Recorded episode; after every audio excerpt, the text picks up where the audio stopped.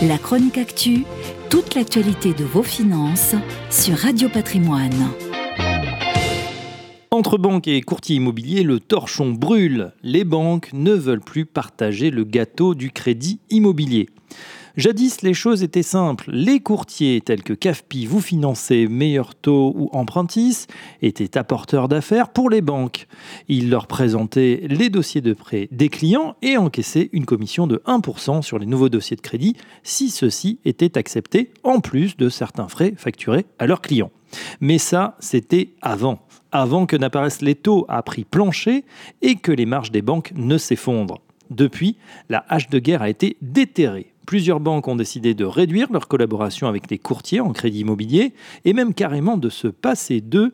C'est le cas notamment du Crédit Agricole du Languedoc. Une véritable bombe dans ce milieu, d'autant que les courtiers représentent aujourd'hui près de 40% des demandes de crédit immobilier et même 60% en région parisienne.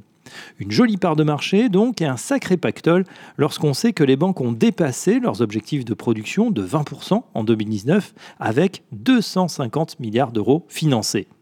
Le bras de fer continue avec, pour les banques, un objectif en ligne de mire, ramener la commission des courtiers de 1% à 0,5%, un niveau jugé irréaliste par les courtiers qui rejettent la, proposition en bloc un niveau jugé irréaliste par les courtiers qui rejettent la proposition en bloc. Alors, les banques pourront-elles se passer totalement de leurs anciens partenaires? Ceux-ci ont des arguments à faire valoir. Ils savent que les banques compensent la baisse des taux, autour de 1,20% actuellement en moyenne, par une augmentation des volumes.